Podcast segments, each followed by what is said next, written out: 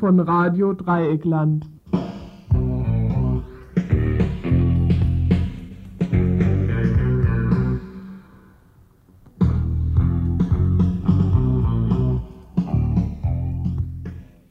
Ihr hört das Tagesinfo vom 23. September 1992. Ja, äh, Tagesinfo gibt es heute leider nicht. Äh, dafür eine Sondersendung von Mitgliedern der Türkei- und Kurdistan-Gruppe zur Ermordung des Vorsitzenden der Demokratischen Partei Kurdistan Iran, Sadegh Sharafkandi, und dreier weiterer Kurden Donnerstag letzter Woche in Berlin.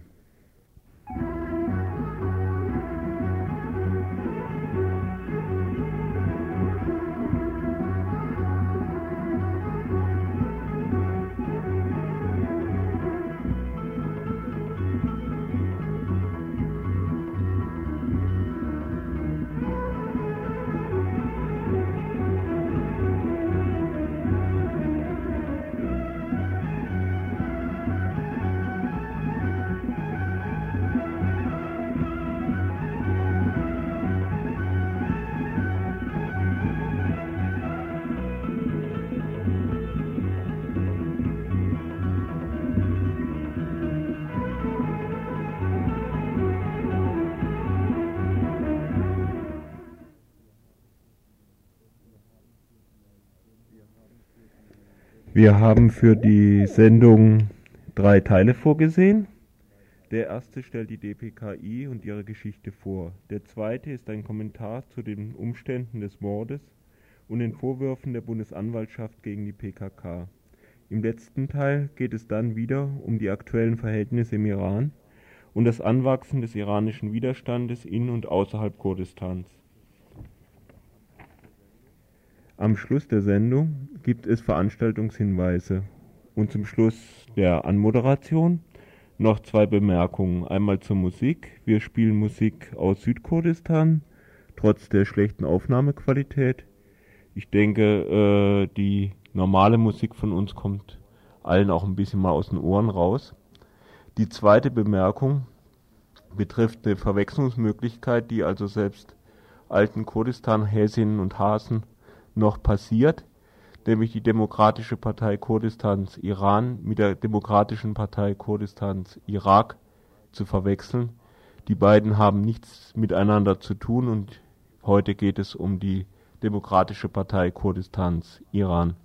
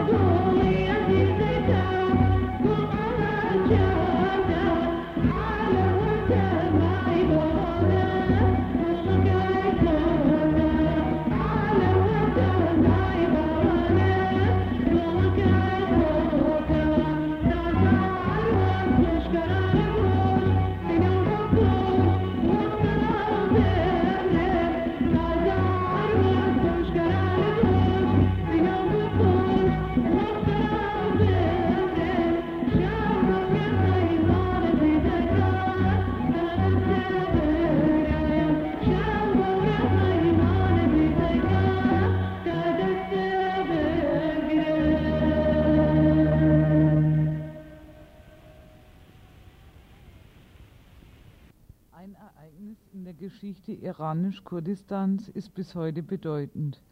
Die kurdische Republik von Mahabad, die 1946 ausgerufen wurde und sich ein knappes Jahr halten konnte.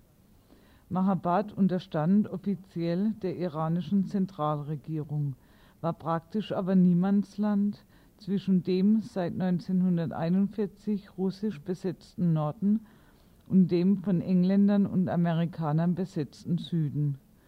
Die Zurückeroberung der Republik von Mahabad im Dezember 1946, ausgelöst durch die Aufkündigung der Unterstützung seitens der Sowjetunion, war verbunden mit der Wiedereinsetzung der Dynastie der Pachlevis, die seit ihrer Machtübernahme im Jahre 1925 bemüht waren, einen modernen persischen Nationalstaat aufzubauen. Der Präsident der Republik von Mahabad war Ghazi Mohammed, der Parteivorsitzende der 1945 gegründeten Demokratischen Partei Kurdistan Irans, DPKI. Die Forderung nach Selbstverwaltung innerhalb der iranischen Staatsgrenzen, die seit der Parteigründung erhoben wurde, hat bis heute Gültigkeit und diese Errungenschaft eines autonomen kurdischen Gebietes gilt es heute wieder zurückzuerobern. Ab 1947 arbeitete die nun im Untergrund operierende DPKI mit der kommunistischen Tudeh-Partei zusammen. Unter der Regierung von Mossadegh, die von 1951 bis 1953 dauerte, konnte die DPKI wieder öffentlich agieren. Sie organisierte Bauernaufstände gegen feudale Großgrundbesitzer, die sich schnell ausbreiteten. Mit dem CIA-Putsch von 1953, der den Schah wieder an die Macht brachte, begann die erneute blutige Unterdrückung von Kurdinnen und Kurden sowie deren Organisationen. Das Zentrum der kurdischen Befreiungsbewegung verlagerte sich in den Irak. Mit der Einsicht, dass jede Abhängigkeit zur Niederlage führe, trennte sich die DBKI 1956 von der Tudeh-Partei und stellte ein neues Parteiprogramm auf, das unter anderem folgenden Forderungen enthielt. Gleiche Rechte für Männer und Frauen, die Industrialisierung Kurdistans, eine gerechte Bodenreform, die Freiheit der Meinungsäußerung und des Glaubens.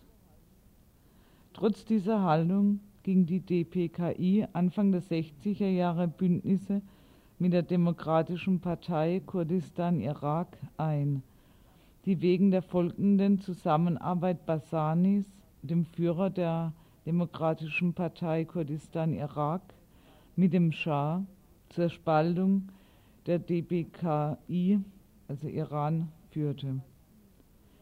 Die radikalsten Mitglieder gingen in den Iran zurück und nahmen 1967 den bewaffneten Kampf auf. Die DBKI organisierte einen Aufstand, der sich vorwiegend in den Regionen von Mahabad, Banech und Sadaj über 18 Monate hinzog. Mit der Bekämpfung des Aufstandes durch die iranische Armee, die auch von Basanis Truppen unterstützt wurde, gelang die Zerschlagung der iranisch-kurdischen Opposition. 1971 reorganisierte sich die DPKI und wählte Abdulrahman Ghasemlu zum neuen Generalsekretär. Die ersten Demonstrationen der gesamtiranischen Anti-Schah-Bewegung waren noch von spontan zusammengetretenen Komitees organisiert. Mit der Rückkehr der Führer der DPKI aus dem Exil bekam diese Bewegung ab Mitte 1978 auch spezifisch kurdische Züge. Ghasemlu trat an mit der Losung Demokratie für Iran, Autonomie für Kurdistan. Nach dem Sturz des Schah-Regimes kam es 1979, einer Zeit, wo die Macht der Mullahs noch wenig verankert war und der Iran am Scheideweg zwischen einer Diktatur des Klerus und einer Demokratie mit Rechten für ethnische Minderheiten stand, zu ersten Verhandlungen mit den Kurdinnen und Kurden. Diese forderten das Recht auf Selbstverwaltung für alle ethnischen Minderheiten, zusammengeschlossen in einem föderalen System. Nach dem Scheitern der Verhandlungen kam es im März 1979 zu einer Kundgebung in Machabad, an der 200.000 200 Menschen teilnahmen. Die dort von Abdulrahman Ghasemlu erhobene Forderung nach Autonomie für das kurdische Gebiet wurde von linksradikalen Parteien abgelehnt. Diese hatten die Unabhängigkeit, Unabhängigkeit iranisch-Kurdistans zum Ziel.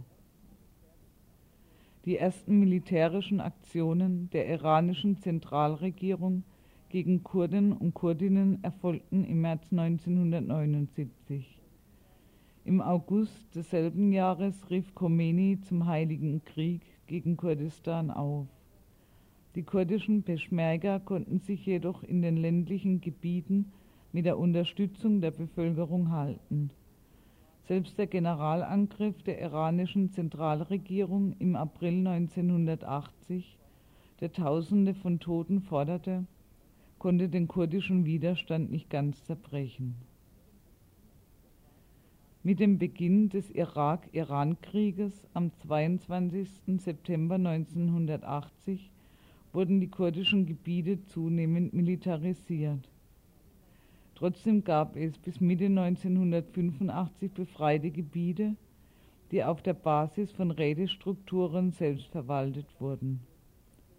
Im Verlauf des Golf Golfkrieges wurde die kurdische, wurden die kurdischen Organisationen immer mehr zum Spielball von Bagdad und Teheran, wobei die DPKI sich noch einen Teil ihrer Unabhängigkeit bewahren konnte. Nach dem Ende des ersten Golfkrieges unternahm die DPKI ihren bisher letzten Versuch zu Verhandlungen mit dem iranischen Regime. Diese Verhandlungen, die in Wien stattfanden, entpuppten sich jedoch als Falle. Am 14. August 1989 wurde Abdul Rahman Ghasemlu und Abdullah Gaderi, der Vertreter der DPKI in Europa, während der Verhandlungen vom iranischen Geheimdienst ermordet. Die Nachfolge im Amt des Generalsekretärs der DPKI trat Said Shrafkandi an, der mit drei anderen iranischen Oppositionellen am 17. September 1992 in Berlin ermordet wurde. Die Vermutung, dass der iranische Geheimdienst auch hier tätig war, ist naheliegend.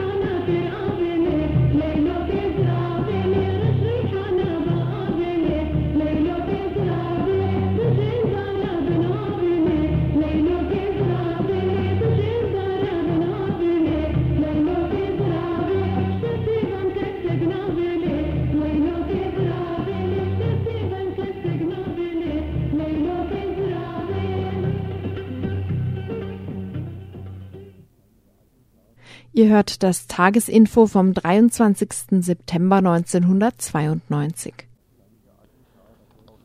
Das tödliche Attentat auf Sadegh Sharafkandi erfolgte in Berlin, wo sich Sharafkandi nur kurz aufhielt, um an einem Treffen der Sozialistischen Internationale teilzunehmen. Am folgenden Abend wollte er wieder in Paris sein. Am Donnerstagabend hielt er sich nur mit einigen kurdischen Begleitern und Freunden in dem Lokal Mykonos in Kreuzberg auf, als gegen 23 Uhr zwei Männer das Lokal betraten. Einer trug eine Maschinenpistole, der andere eine Pistole, ein dritter Mann hielt am Eingang Wache. Die Mörder riefen auf Persisch „ Hundesöhne “und schossen dann auf die Kurden, auf Scharafkandi noch mehrmals, als er bereits am Boden lag. Außer Scharafkandi starben bei dem der Europavertreter der DPKI, Fatah Abdulli, ihr Deutschlandvertreter Humayun Ardalan und der als Dolmetscher fungierende Student Nurideh Kurdi. Der kurdische Wirt wurde schwer verletzt. Die Mörder entkamen unerkannt, dem Attentat muss eine gründliche Ausspähung vorangegangen sein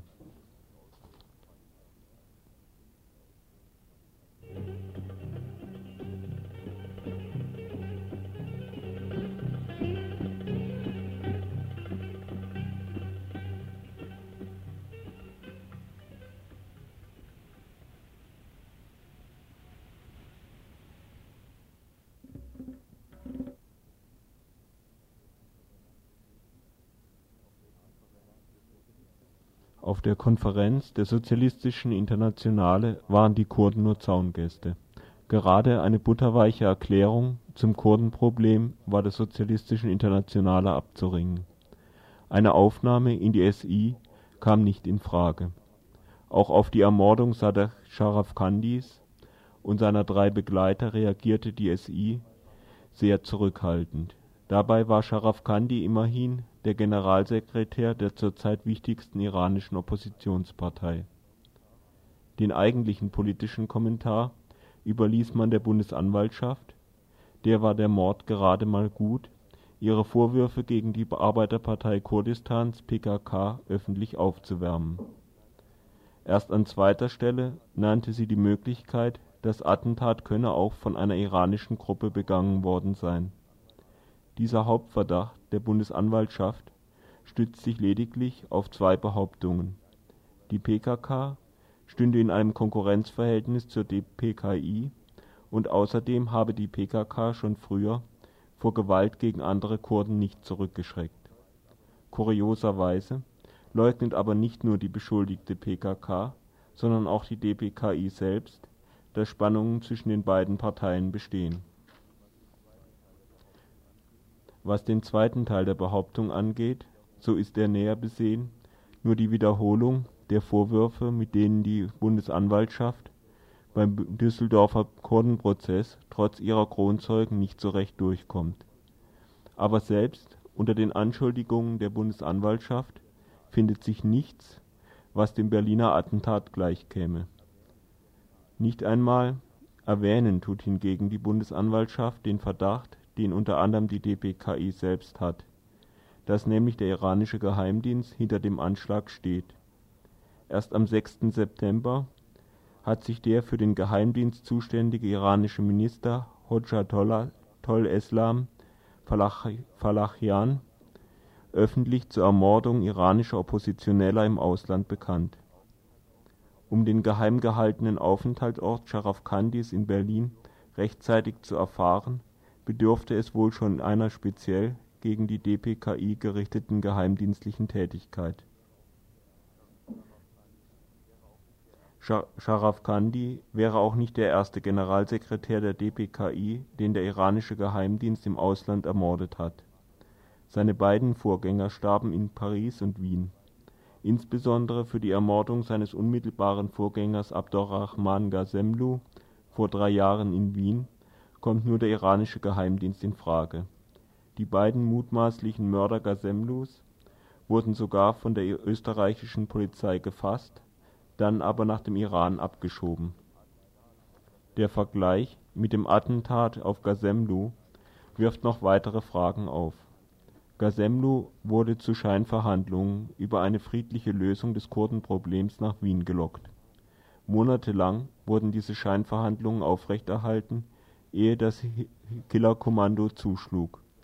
Sadegh Scharafkandi befand sich nur auf einen kurzen Abstecher im Rande einer Europareise in Berlin. Der Aufenthalt war kurz und geheim. Es gibt nur zwei mögliche Erklärungen: Entweder der iranische Geheimdienst hat einen Agenten in die Führung der DPKI eingeschleust und das Attentat erfolgte nur zufällig gerade in Berlin, oder die Mörder erhielten den Tipp von woanders. Erst wenige Tage vor dem Attentat hatte der türkische Innenminister İsmet Sezgin in Teheran ein Abkommen über die gemeinsame Bekämpfung oppositioneller Bewegungen unterzeichnet. Waren es also vielleicht durch die Türkei vermittelte NATO-Quellen, zum Beispiel ein routinemäßig abgehörtes Ferngespräch, das den Mördern den Weg wies? Sozusagen der Preis dafür, dass die iranische Regierung der Türkei im Grenzgebiet gegen die PKK beisteht? Es sollte auch nicht vergessen werden, dass selbst ein erst einmal nur autonomes iranisches Kurdistan wegen der möglichen Destabilisierung der Türkei nicht im westlichen Interesse steht. Auch, von, auch wenn solche Zusammenhänge nur Spekulationen sind, so ist doch unübersichtlich, dass die deutschen Behörden recht wenig tun, um kurdische Oppositionelle zu schützen.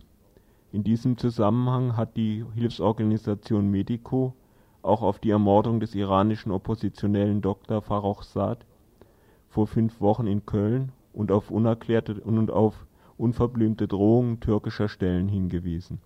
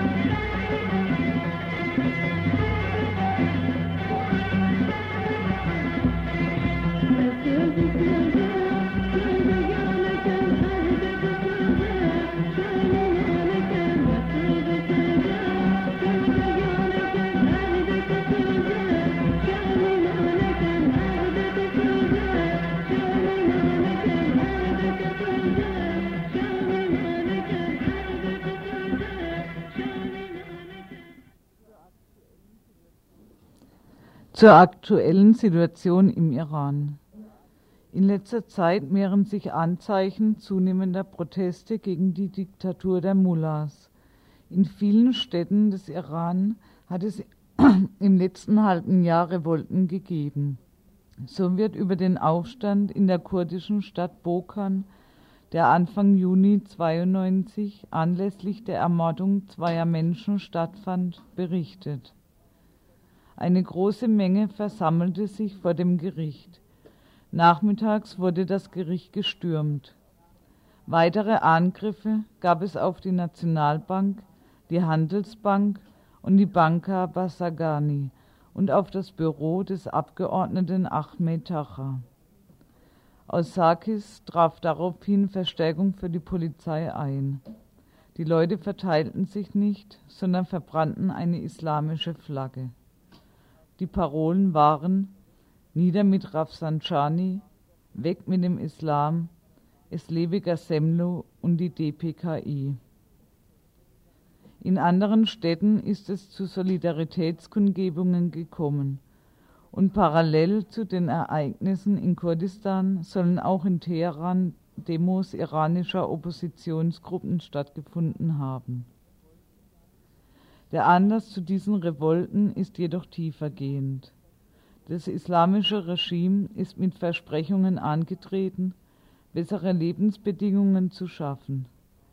Dann kam der Krieg gegen den Irak, der nun auch schon seit vier Jahren beendet ist, in denen sich die Lebensbedingungen mehr und mehr verschlechterten. Viele Fabriken stehen wegen Mangel an Maschinen und Rohstoffen still. Die Zahl der Arbeitslosen und Tagelöhner wird auf 13 Millionen geschätzt. Darunter befinden sich auch viele Lehrer und Beamte, die entlassen wurden, weil sie nicht linientreu genug waren. Die Teuerung im Iran hat drastische Formen angenommen. So kostet ein Kilo Reis über die Hälfte eines Tageslohnes. Auf Versprechungen des islamischen Regimes, Schulen und Krankenhäuser zu bauen, blieben unerfüllt. Ein zweiter Anlass für die Revolten ist die zunehmende politische Repression im Laufe des letzten Jahres. In manchen Städten sind ganze Stadtviertel umzingelt und zerstört worden. Wenn sich die Bevölkerung gewehrt hatte, kam es zu Massenverhaftungen. Alle größeren Städte befinden sich praktisch unter militärischer Besatzung. Ein weiterer wichtiger Punkt für den Ausbruch der Unzufriedenheit mit dem iranischen Regime war und ist für die kurdische Bewegung die Entwicklung in Süd Südkurdistan, Irak. Die Selbstverwaltung eines großen Teils irakisch-Kurdistans hatte eine mobilisierende Wirkung auf die Bevölkerung iranisch-Kurdistans. Nach Ansicht von Mustafa Hijri Mitglied im Zentralkomitee der DPKI, haben die Vorgänge in Aserbaidschan die gleiche mobilisierende Wirkung auf die Asere im Iran wie die Ereignisse in Südkurdistan für die iranischen Kurden und Kurdinnen. Die Volksmassen, die die Revolution 1979 gemacht haben und dann immer noch mit relativer Begeisterung in den Krieg geschickt worden sind, scheint das iranische Regime immer weniger halten zu können.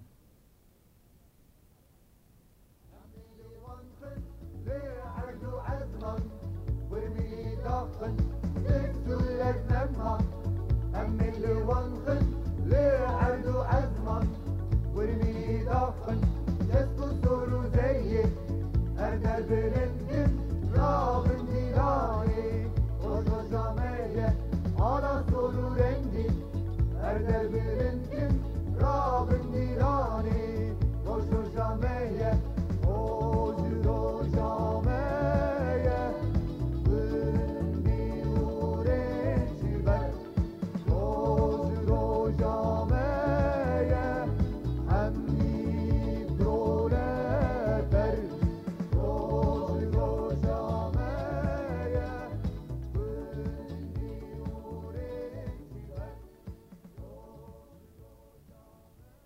Ihr hört das Tagesinfo vom 23. September 1992.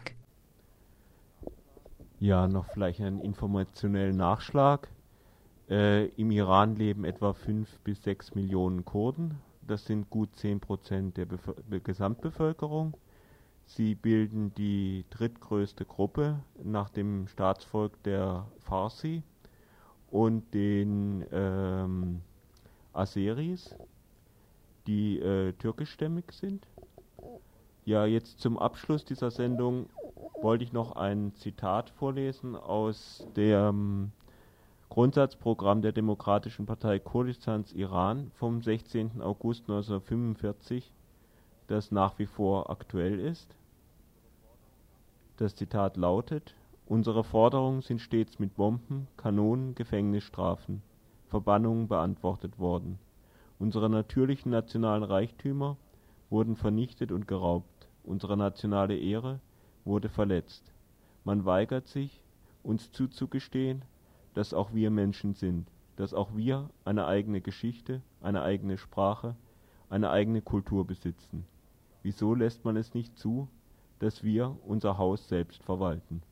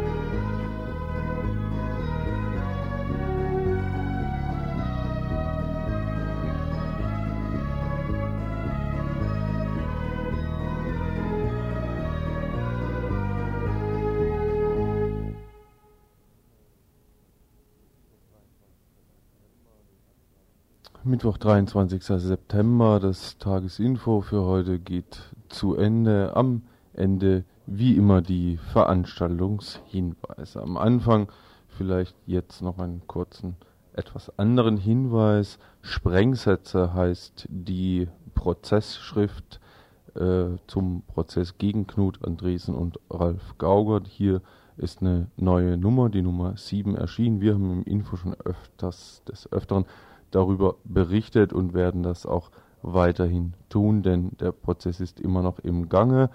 Die Schrift Sprengsätze Nummer 7 beinhaltet Texte Ein Jahr LKA Lügen und kein Ende, Schluss mit der Farce, ein Lehrstück in bisher 26 Akten, Zusammenfassung zum bisherigen Prozessverlauf und Hamburger Polizei Sondereinheit die E-Schicht gegen den Mythos der außer Kontrolle geratenen Männer. Sprengsätze ist erhältlich im sogenannten linken Buchhandel oder eben direkt in Hamburg im Infobüro Ralf und Knut im Schwarzmarkt jetzt im kleinen Schäferkamp 46 in 2 Hamburg 36. Soweit dazu mal. Dann kommen wir zu anderen Veranstaltungshinweisen. Eine Sache findet statt am 24. September. Das ist der Donnerstag, der kommende Donnerstag.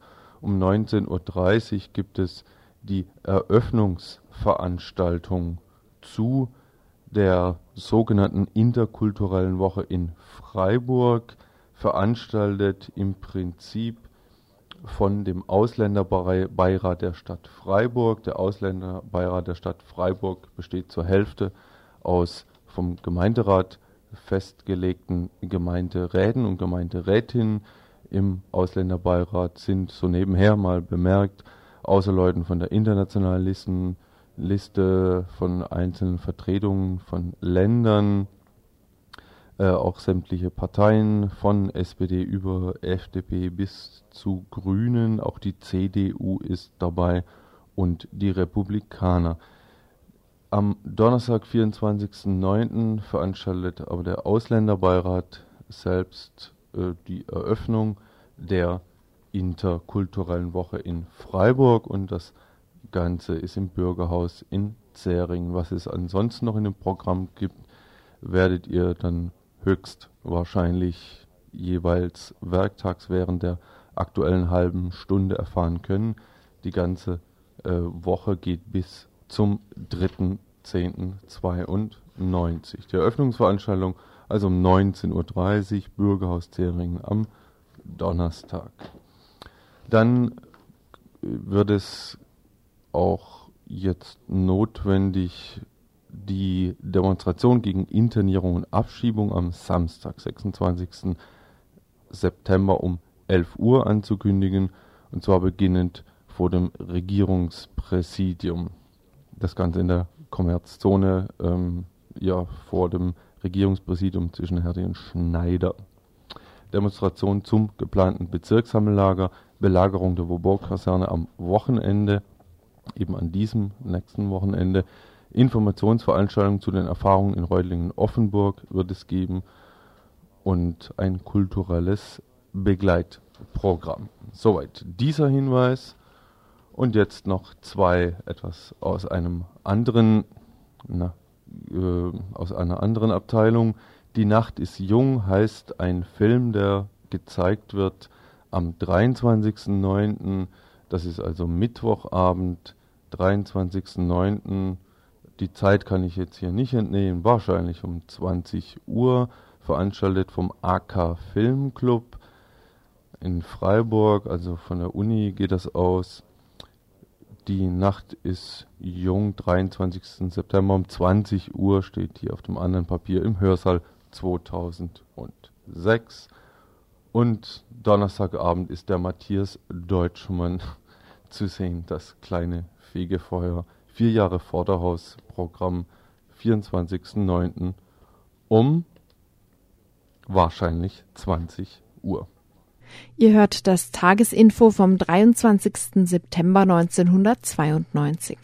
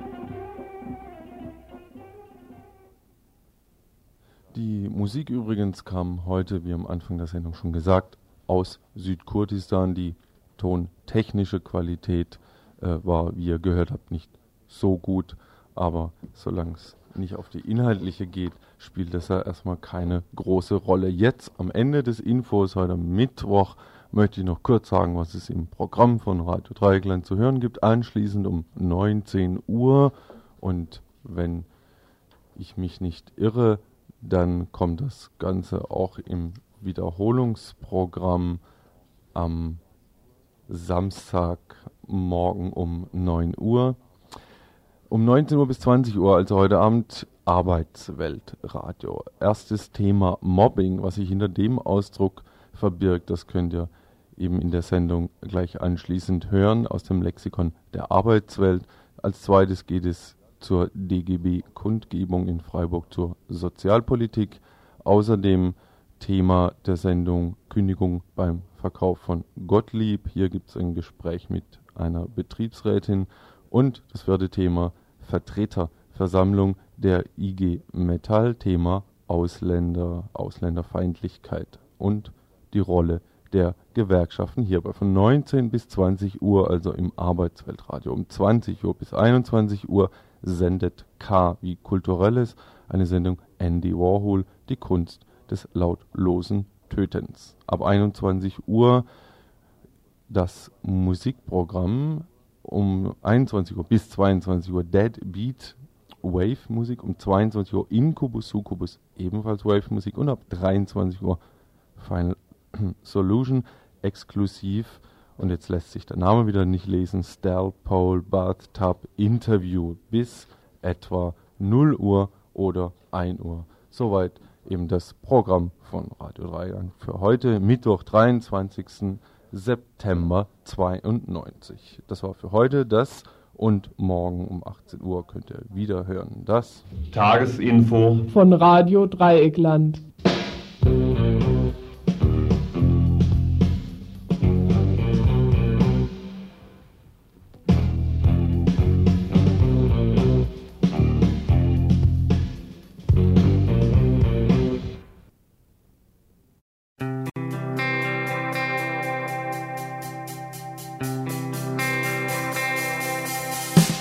Ich hab eins und eins zusammengezählt, es hat den Jakobiner in mir bloßgelegt. Wo ich war, weht jetzt ein kalter Wind und niemand wird merken, dass ich verschwunden bin. Ich hab gelernt, mich unauffällig zu bewegen, war in kleinen Scheinen mein Geld abheben. Da Gerechnet hab ich mir Pässe gecheckt. Andres, Andres, Andre, Scheck. Au revoir, auf Wiedersehen. Goodbye, tschüss und Baba. Es ist soweit, adios, au revoir.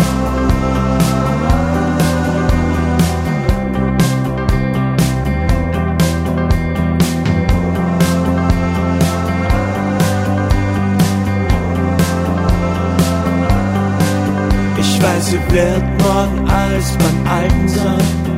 Vorm Spiegel werden sie kiffen, beim Nachbarn werden sie schreien. Nur ich bin MIA, gone with the wind. Und niemand wird merken, dass ich verschwunden bin. Ich bin spät dran, deine Girl, du warst glüht am Straßenrand. Ich bin froh, du hast wieder angefangen du steigst ein und ich, ich hör dich sagen, ja, du kannst schlafen, während ich fahre. Au revoir.